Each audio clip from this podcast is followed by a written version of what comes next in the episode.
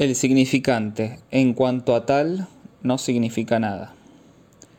Ad usum autem orationis, incredible est, nisi diligenter, attenderis, quanta operam macchianata natura sit. Cuántas maravillas esconde la función del lenguaje si quieren diligentemente prestarle atención. Como saben a eso, nos dedicamos aquí. No les extrañará entonces que ponga como epígrafe esta frase de Cicerón, ya que sobre ese tema vamos este trimestre a retomar el estudio de las estructuras freudianas de la psicosis. En efecto, se trata de lo que Freud dejó en lo concerniente a las estructuras de la psicosis, y por lo cual las calificamos de freudianas. La noción de estructura merece de por sí que le prestemos atención, tal como la hacemos jugar eficazmente en análisis implica cierto número de coordenadas, y la noción misma de coordenadas forma parte de ella. La estructura es primero un grupo de elementos que forman un conjunto covariante. Dije un conjunto, no dije una totalidad. En efecto, la noción de estructura es analítica. La estructura siempre se establece mediante la referencia de algo que es coherente a alguna otra cosa, que le es complementario pero la noción de totalidad solo interviene si estamos ante una relación cerrada con un correspondiente cuya estructura es solidaria. Puede haber, por el contrario, una relación abierta, a la que llamaremos de suplementariedad. A quienes se han dedicado a un análisis estructural, siempre les pareció que lo ideal era encontrar lo que ligaba a ambas, la cerrada y la abierta, descubrir del lado de la apertura una circularidad. Pienso que ya tienen la orientación suficiente para comprender que la noción de estructura es ya en sí misma una manifestación del significado. Lo poco que acabo de indicarles acerca de su dinámica, sobre lo que implica, los dirige hacia la noción de significante. Interesarse por la estructura es no poder descuidar el significante. En el análisis estructural encontramos, como en el análisis de la relación entre significante y significado, relaciones de grupos basadas en conjuntos abiertos o cerrados, pero que entrañan esencialmente referencias recíprocas.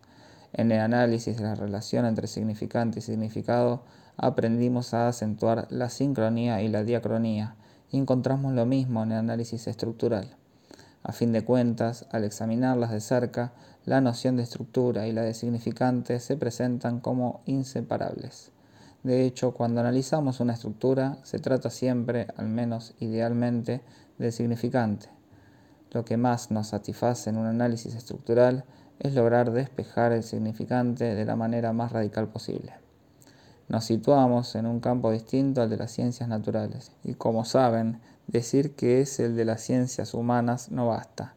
¿Cómo hacer la demarcación? ¿En qué medida debemos tender hacia los ideales de las ciencias de la naturaleza? Me refiero a la forma en que se han desarrollado para nosotros, esto es, a la física ante la cual estamos. ¿En qué medida no podemos evitar distinguirnos de ella? Pues bien, en relación a las definiciones esas de significante y estructura, es que se puede trazar la frontera adecuada. En física nos impusimos como ley partir de la idea que en la naturaleza nadie se sirve del significante para significar. Nuestra física se distingue en esto de una física mística y aún de la física antigua, que nada tenía de mística, pero que no se imponía estrictamente esta exigencia. Para nosotros se ha convertido en ley fundamental, exigible de todo enunciado del orden de las ciencias naturales, que nadie se sirve del significante. Pero el significante, a pesar de todo, está ahí, en la naturaleza, y si en ella no estuviera el significante que buscamos, no encontraríamos nada. Establecer una ley natural es despejar una fórmula insignificante. Mientras menos signifique, más contentos nos ponemos. Por eso nos contenta tanto la culminación de la física einsteiniana. Se equivocan si creen que las formulitas de Einstein que relacionan la masa de inercia con una constante y algunos exponentes tiene la menor significación son un puro significante y por eso, gracias a él, tenemos el mundo en la palma de la mano. La noción de que el significante significa algo, de que alguien se vale de ese significante para significar algo, se llama la signatura rerum. Es el título de una obra de Jacob Boehm, con lo cual quería decir que en los fenómenos naturales está el susodicho Dios hablándonos en su lengua. No por ello debemos pensar que nuestra física implica la reducción de toda significación. En el límite hay una, pero sin nadie que la signifique. Dentro de la física, la sola existencia de un sistema significante implica al menos esta significación, que hay un uno, un Umwelt. La física implica la conjunción mínima de los dos significantes siguientes, el uno y el todo, que todas las cosas son una o que el uno es todas las cosas. Estos significantes de la ciencia, por reducidos que sean, sería un engaño creer que están dados y que el empirismo que fuere permite despejarlos. Ninguna teoría empírica es capaz de dar cuenta de la mera existencia de los primeros números enteros, por más esfuerzos que haya hecho el señor Jung para convencernos de lo contrario. La historia, la observación, la etnografía muestran que en cierto nivel de uso del significante en tal cultura, comunidad o población, acceder al número 5, por ejemplo, es una conquista. Es muy posible distinguir por los lados del Orinoco entre la tribu que aprendió a significar el número 4 y no más allá, y aquella para la cual el número 5 abre posibilidades sorprendentes, coherentes, por cierto, con el conjunto del sistema significante en que se inserta. Esto no es chiste, debe tomarse al pie de la letra.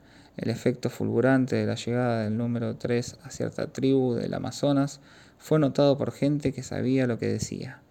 El enunciado de las series de números enteros no va de suyo puede concebirse perfectamente y la experiencia muestra que es así, que más allá de determinado límite en esta serie, las cosas se confunden y que solo se ve la confusión de la multitud. La experiencia también muestra que, como el número 1 solo adquiere su eficacia máxima retroactivamente en la adquisición del significante, él no nos permite poner el dedo en el origen. Estas consideraciones parecen contradecir las observaciones que hice acerca de que todo sistema del lenguaje entraña, recubre la totalidad de las significaciones posibles. No es así, porque ello no quiere decir que todo sistema del lenguaje agote las posibilidades del significante. Es totalmente diferente. Prueba de ello es, por ejemplo, que el lenguaje de una tribu australiana puede expresar determinado número con el creciente de la luna. Estos comentarios pueden parecer lejanos, son, sin embargo, esenciales para retornar al comienzo de nuestro discurso de este año. Nuestro punto de partida, el punto al que siempre volvemos, pues siempre estaremos en el punto de partida, es que todo verdadero significante es, en tanto tal, un significante que no significa nada. La experiencia lo prueba. Mientras más no significa nada, más indestructible es el significante quienes bromean sobre lo que podemos llamar el poder de las palabras, demostrando, lo cual es siempre fácil, las contradicciones en las que se entra con el juego de tal o cual concepto, quienes se burlan del nominalismo, como suele decirse, de tal o cual filosofía, toman una dirección insensata. Es fácil, desde luego, criticar lo que puede tener de arbitrario o de huidizo el uso de una noción como la de sociedad. Por ejemplo, no hace tanto tiempo que se inventó la palabra y resulta irónico ver a qué impas concreto lleva. En lo real, la noción de la sociedad como responsable de lo que le ocurre al individuo, cuya exigencia ha dado lugar finalmente a las construcciones socialistas. En efecto, en el surgimiento de la noción de sociedad, no digo de ciudad, hay algo radicalmente arbitrario. Piensen que para nuestro amigo Cicerón, y en la misma obra que hemos citado, la nación es solamente, por así decirlo así, la diosa de la población. Preside los nacimientos.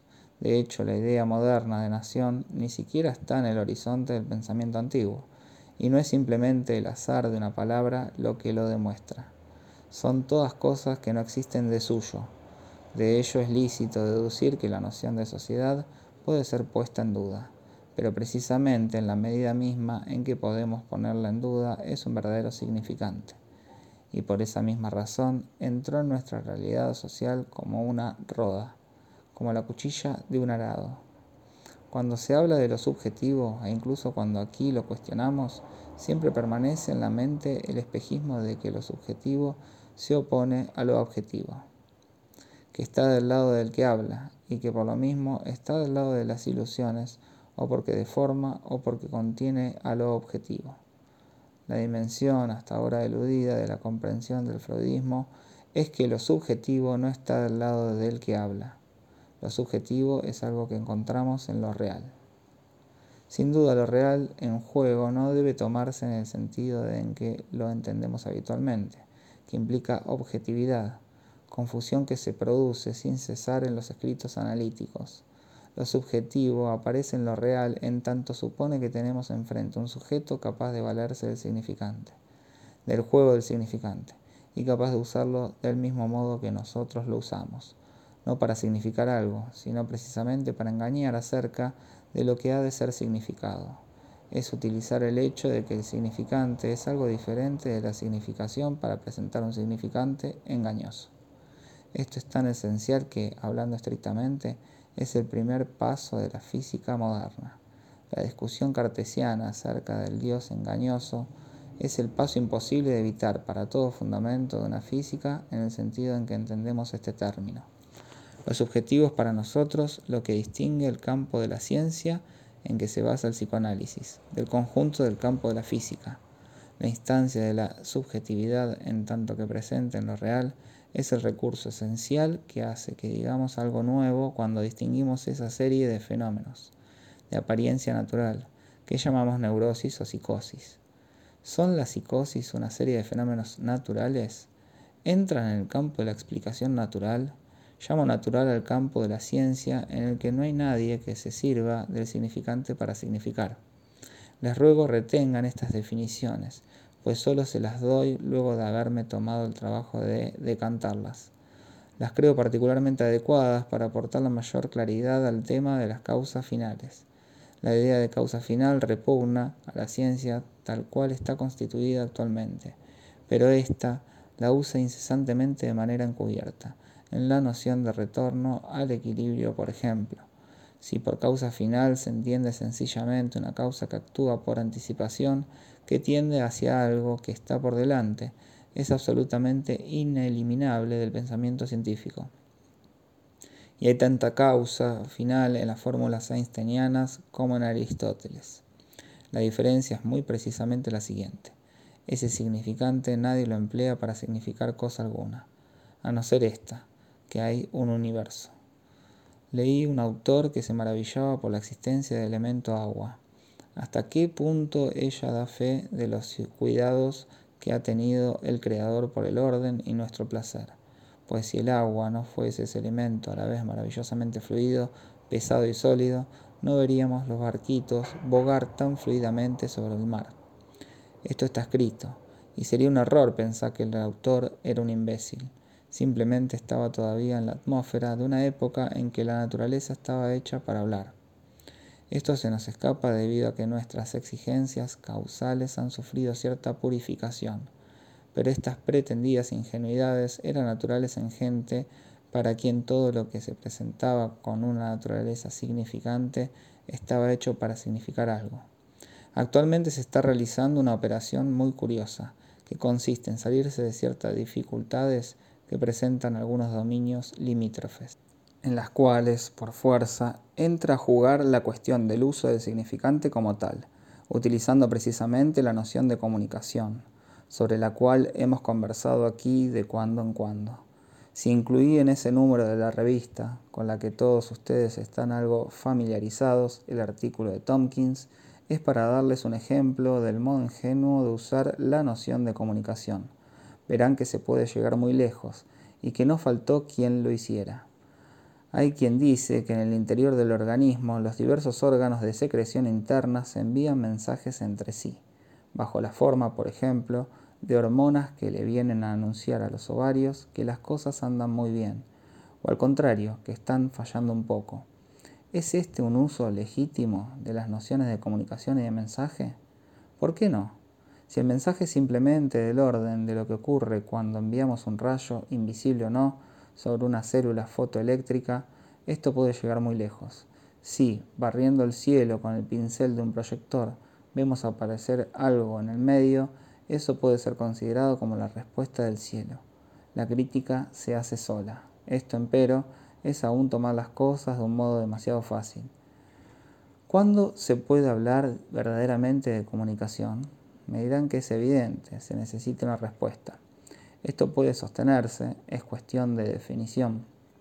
Diremos que hay comunicación a partir del momento en que la respuesta se registra. Pero, ¿qué es una respuesta?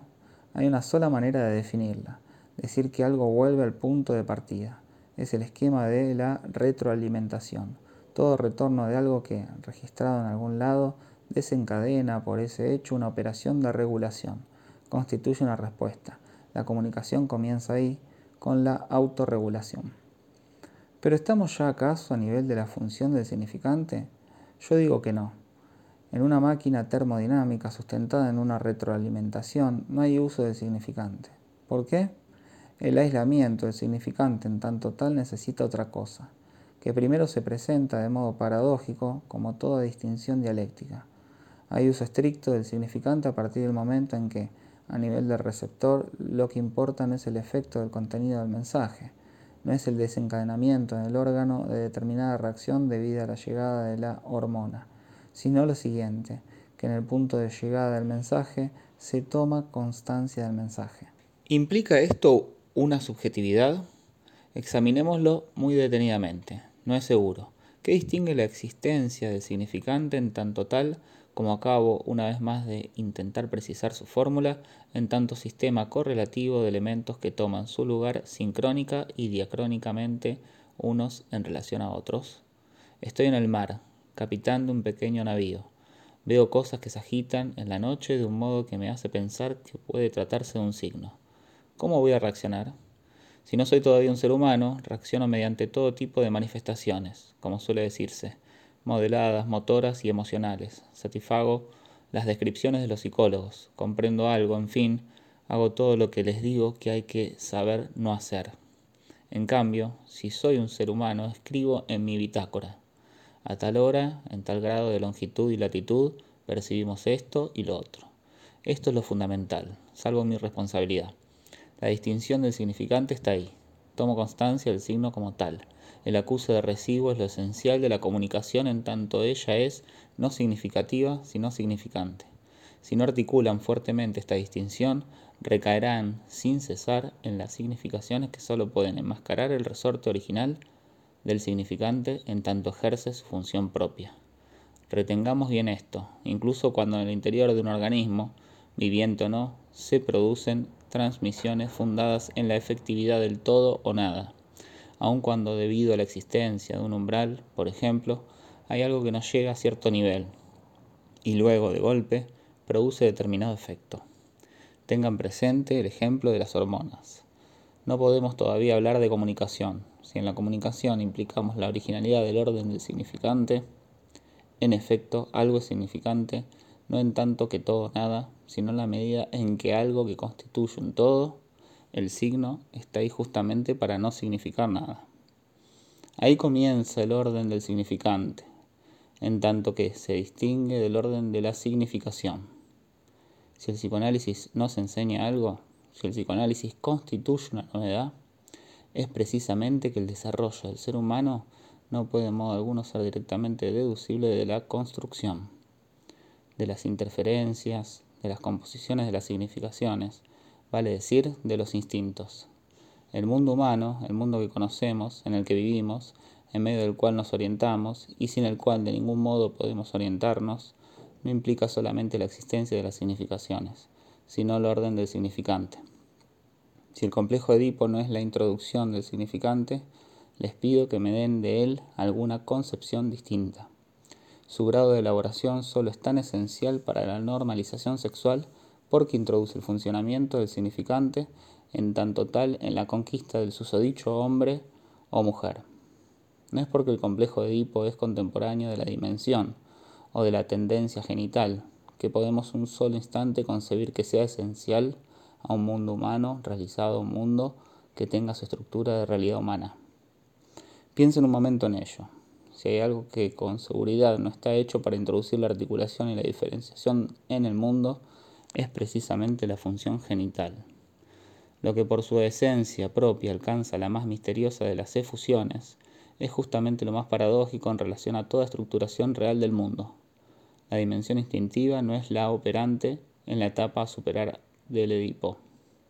Al respecto, por el contrario, El material tan variado que muestran las etapas pregenitales permite concebir con mayor facilidad cómo, por analogía de la significación, el mundo de la materia, para llamarlo por su nombre, se relaciona con lo que el hombre tiene en su campo inmediatamente. Los intercambios corporales, excremenciales, pregenitales, son hartos suficientes para estructurar un mundo de objetos, un mundo de realidad humana completa, vale decir, en el que haya subjetividades. No hay definición científica de la subjetividad, sino a partir de la posibilidad de manejar el significante con fines puramente significantes y no significativos, es decir, que no expresan ninguna relación directa que sea del orden del apetito. Las cosas son simples, pero aún es necesario que el sujeto adquiera el orden del significante, lo conquiste, sea colocado respecto a él en una relación de implicación que lo afecte en su ser, lo cual culmina en la formación de lo que llamamos en nuestro lenguaje el superyo. No hace falta buscar demasiado en la literatura analítica para ver que el uso que se le da a este concepto se adecua bien a la definición del significante, que es la de no significar nada, gracias a lo cual es capaz de dar en cualquier momento significaciones diversas. El super yo plantea la cuestión de saber cuál es el orden de entrada, introducción, de instancia presente del significante que es indispensable para que un organismo humano funcione. Organismo que no solo debe vérselas con un medio natural, sino también con un universo significante. Volvemos a encontrar la encrucijada en que lo dejé la vez pasada respecto a la neurosis. ¿En qué estriban los síntomas si no es en la implicación del organismo humano en algo que está estructurado como un lenguaje? Debido a lo cual determinado elemento de su funcionamiento entrará en juego como significante. Avancé más acerca de este tema la vez pasada, tomando como ejemplo la histeria. La histeria es una pregunta centrada en torno a un significante que permanece enigmático en cuanto a su significación. La pregunta sobre la muerte, la del nacimiento, son en efecto las dos preguntas últimas que carecen justamente de solución en el significante. Esto da a los neuróticos su valor existencial. Pasemos ahora a la psicosis. ¿Qué quieren decir? ¿Cuál es la función de las relaciones del sujeto con el significante en la psicosis? Intentamos ya delimitarla en varias ocasiones, que nos hayamos visto de este modo obligados a abordar las cosas de manera siempre periférica. Debe tener su razón de ser en la pregunta misma nos vemos obligados por el momento a constatarlo. Hay allí un obstáculo, una resistencia que solo nos librará su significación en la medida en que hayamos extremado las cosas lo suficiente para darnos cuenta de por qué es así. Abordemos otra vez el problema con la intención de dar. Como siempre lo hemos hecho, un paso más. ¿Recuerdan el esquema al que llegamos? Les señalé que debía haber algo que no se había realizado, en determinado momento en el dominio del significante, que había sido Verworfen. Lo que así fue objeto de una Verwerfung reaparece en lo real. Este mecanismo es diferente a todo lo que por otra parte conocemos de la experiencia, en cuanto a las relaciones de lo imaginario, lo simbólico y lo real.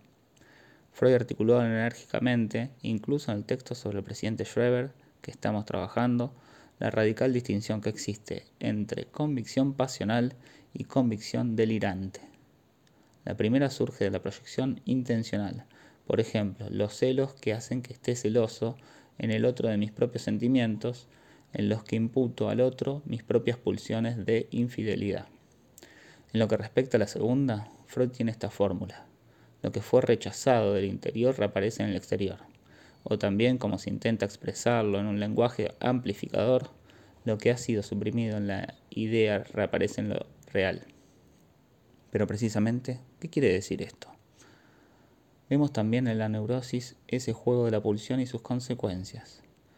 ¿No hay en esta fórmula algo que deja que desear, algo confuso, defectuoso, incluso insensato? Todos los autores se limitan a esta fórmula, y cuando se las presenté bajo esta forma, nada original quería yo aportar, espero encontrar entre ustedes alguien que me ayude a examinar más detalladamente los trabajos en que Catán intentó precisar el mecanismo de neoformación psicótico. Verán a qué impas extravagante llega, impas del que solo logra salir al precio de fórmulas contradictorias, lo cual da fe de las dificultades conceptuales en las que uno se ve envuelto si confunde, aunque más no sea un poco la noción de realidad con la de objetividad. incluso con la de significación, si se pasa una realidad diferente a la de la experiencia de lo real a una realidad en el sentimiento de lo real. Toda una pretensión fenomenológica que desborda ampliamente el campo del psicoanálisis y que solo reina en él en la medida en que reina igualmente en otras partes. Está fundada en la confusión entre el dominio de la significancia y el dominio de la significación. Partiendo de trabajos de gran rigor en la elaboración de la función del significante, la fenomenología, supuestamente psicológica, cae en el dominio de la significación. Esa es su confusión fundamental. Es llevada a ese terreno como una perra llevada tras una pista y lo mismo que la perra, nunca la llevará a ningún resultado científico. Conocen la pretendida oposición entre Erklaren y Bernstein. Debemos mantener que solo hay estructura científica donde hay Erklaren. El Bernstein es la puerta abierta a todas las confusiones. El Erklaren para nada implica significación mecánica, ni cosa alguna de ese orden. La naturaleza del Erklaren es el recurso al significante como único fundamento de toda estructura científica concebible. En el caso Schreber, vemos al comienzo un periodo de trastornos, un momento fecundo, presenta todo un conjunto sintomático que, a decir verdad, por haber sido en general escamoteado, o más exactamente por habérsenos deslizado de las manos, no ha podido ser elucidado analíticamente, y la mayoría de las veces es tan solo reconstruido. Ahora bien, Reconstruyéndolo, podemos encontrar, salvando algunos detalles, toda la apariencia de la significación y de los mecanismos cuyo juego apreciamos en la neurosis. Nada se asemeja tanto a una sintomatología neurótica como una sintomatología prepsicótica. Una vez hecho el diagnóstico, se nos dice entonces que ahí el inconsciente está desplegado afuera, que todo lo que es del id pasó al mundo externo, y que las significaciones en juego son tan claras que justamente no podemos intervenir analíticamente. Esta es la posición clásica, la cual guarda su valor. La paradoja que supone no escapa a nadie, pero todas las razones que sean para explicarla tienen un carácter tautológico o de contradicción. Son superestructuraciones de hipótesis totalmente insensatas. Basta interesarse en la literatura analítica como síntoma para percatarse de ello. ¿Dónde está la clave? se caracterizan la psicosis porque el mundo del objeto está capturado, inducido de algún modo por una significación relacionada con las pulsiones? ¿Se distingue la psicosis por la edificación del mundo externo? Si hay algo, pero, que podría definir igualmente a las neurosis, es realmente esto. ¿A partir de qué momento decidimos que el sujeto pasó la barrera que está en el delirio? Tomemos el periodo prepsicótico. Nuestro presidente Schreber vive algo cuya índole es la perplejidad. Nos da en estado viviente esa pregunta que yo les decía estar en el fondo de toda forma neurótica. Expresa, nos lo dice retroactivamente, de extraños presentimientos.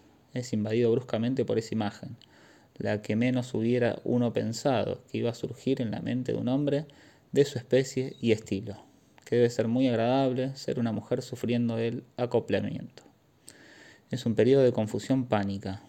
¿Cómo situar el límite entre ese momento de confusión y el momento en que su delirio terminó construyendo que él era efectivamente una mujer y no cualquier mujer, la mujer divina, o más exactamente la prometida de Dios?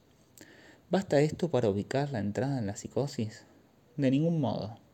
Catán relata un caso que observó declararse en un periodo mucho más precoz que el de Schreber, y del cual pudo tener una noción directa ya que llegó justo en el momento en que el caso viraba.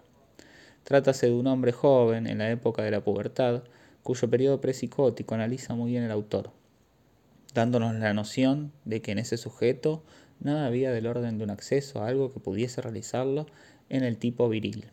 Todo faltó. Si intenta conquistar la tipificación de la actitud viril es mediante una identificación, un enganche siguiendo los pasos de uno de sus camaradas al igual que éste y siguiendo sus pasos, se entrega a las primeras maniobras sexuales de la pubertad, a saber, la masturbación. Renuncia luego a ella inducido por dicho camarada, y comienza a identificarse con él en toda una serie de ejercicios destinados a la conquista de sí mismo. Se comporta cual si estuviera un padre severo, que es el caso de su camarada. Como él, se interesa por una joven que por azar es la misma en que se interesa su camarada Una vez suficientemente avanzado en su identificación a su camarada, la joven caerá en sus brazos. Encontramos manifiestamente allí el mecanismo del cómo sí, que Helen Deutsch destacó como una dimensión significativa de la sintomatología de las esquizofrenias. Es un mecanismo de compensación imaginario. Verificará la utilidad de la distinción de los tres registros. Compensación imaginaria del Edipo ausente, que le hubiera dado la virilidad bajo la forma, no de la imagen paterna, sino del significante, del nombre del padre. Cuando la psicosis estalla, el sujeto se comportará como antes, como homosexual inconsciente. Ninguna significación profunda diferente a la del periodo prepsicótico emerge.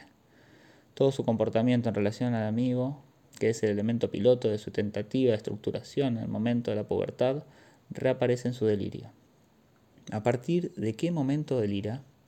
A partir del momento en que dice que su padre le persigue para matarlo, para robarlo, para castrarlo. Todos los contenidos implícitos en las significaciones neuróticas están ahí. Pero el punto esencial que nadie subraya es que el delirio comienza a partir del momento en que la iniciativa viene de un otro, con O mayúscula, en que la iniciativa está fundada en una actividad subjetiva. El otro quiere esto, y quiere sobre todo que se sepa, quiere significarlo. En cuanto hay delirio, entramos a todo trapo en el dominio de una intrasubjetividad, de la cual todo el problema está en saber por qué es fantasmática. Pero en nombre del fantasma omnipresente en la neurosis, atentos como estamos a su significación, olvidamos la estructura, a saber, que se trata de significantes, de significantes en tanto tales, manejados por un sujeto con fines significantes, tan puramente significantes que la significación a menudo permanece problemática. Lo que encontramos en esta sintomatología, siempre lo que ya les indiqué el año pasado en relación al sueño de la inyección de Irma, los sujetos inmiscuidos. Lo propio de la dimensión intersubjetiva es que tienen en lo real un sujeto capaz de servirse del significante en tanto tal. Esto es, no para informar, sino muy precisamente para engañarlo a uno. Esta posibilidad es la que distingue la existencia del significante. Pero esto no es todo. En cuanto hay sujeto y uso del significante, hay uso posible del entre yo, G, es decir, del sujeto interpuesto. Estos sujetos inmiscuidos son uno de los elementos más manifiestos del sueño de la inyección de Irma. Recuerden los tres practicantes en fila india, llamados uno tras otro por Freud, quien quiere saber qué hay en la garganta de Irma, y los tres personajes bufonescos operan, sostienen tesis, no dicen sino necedades. Son unos entre yo, G, que desempeñan un papel esencial. Están al margen de la interrogación de Freud, cuya preocupación principal es en ese momento la defensa. Escribe al respecto en una carta a Fliss. Estoy en todo el medio de lo que está fuera de la naturaleza. La defensa, en efecto, es eso, en tanto tiene una relación esencial con el significante, no con la prevalencia de la significación, sino con la idolatría del significante en tanto tal. Esta no es más que una indicación. Los sujetos inmiscuidos, ¿no es eso precisamente lo que se nos aparece en el delirio? Es este un rasgo tan esencial de toda relación intersubjetiva, que puede decirse que no hay lengua que no suponga giros gramaticales estrictamente especiales para indicarla. Tomo un ejemplo, toda la diferencia que hay entre el médico jefe que hizo operar al enfermo por su interno y el médico jefe que tenía que operar al enfermo lo hizo operar por su interno. Se dan cuenta de que aunque culmine en la misma acción, quiere decir dos cosas completamente diferentes. En el delirio todo el tiempo se trata de eso, se les hace hacer esto.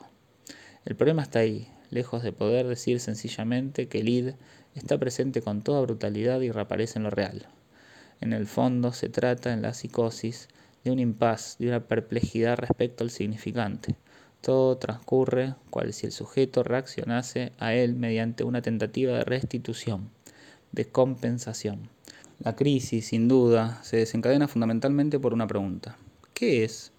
No sé, supongo que el sujeto reacciona a la ausencia de significante por la afirmación tanto más subrayada de un otro que, en tanto tal, es esencialmente enigmático. El otro, con mayúscula, les dije que estaba excluido en tanto portador de significante. Es tanto más poderosamente afirmado entre el sujeto y él a nivel del otro con minúscula, del imaginario. Allí ocurren todos los fenómenos de entre yo, G, que constituyen lo aparente en la fenomenología de la psicosis, a nivel del otro sujeto, de ese que tiene la iniciativa en el delirio, el profesor Flechig en el caso de Schreber, o el dios capaz de seducir que hace peligrar el orden del mundo debido a su atractivo. Es a nivel del entre yo, G, vale decir del otro con minúscula, del doble del sujeto, que es y no es a la vez su yo donde aparecen palabras que son una especie de comentario corriente de la existencia. Vemos ese fenómeno en el automatismo mental, pero aquí está todavía más acentuado, puesto que hay un uso de algún modo provocador del significante en las frases comenzadas y luego interrumpidas. El nivel del significante, que es el de la frase, incluye un medio, un comienzo y un final. Exige por lo tanto un término. Esto permite un juego sobre la espera, un enlentecimiento que se produce al nivel imaginario del significante, como si el enigma, por no poder formularse de modo verdaderamente abierto, sino mediante la afirmación primordial de la iniciativa del otro, diera su solución mostrando que de lo que se trata es del significante. Así como en el sueño de la inyección de Irma, la fórmula en grandes letras que aparece al final está hecha para mostrar la solución de lo que está al cabo del deseo de Freud, nada más importante en efecto que una fórmula de química orgánica. Asimismo encontramos en el fenómeno de delirio, en los comentarios y en el zumbido del discurso en estado puro, la indicación de que se trata de la función del significante. 11 de abril de 1956.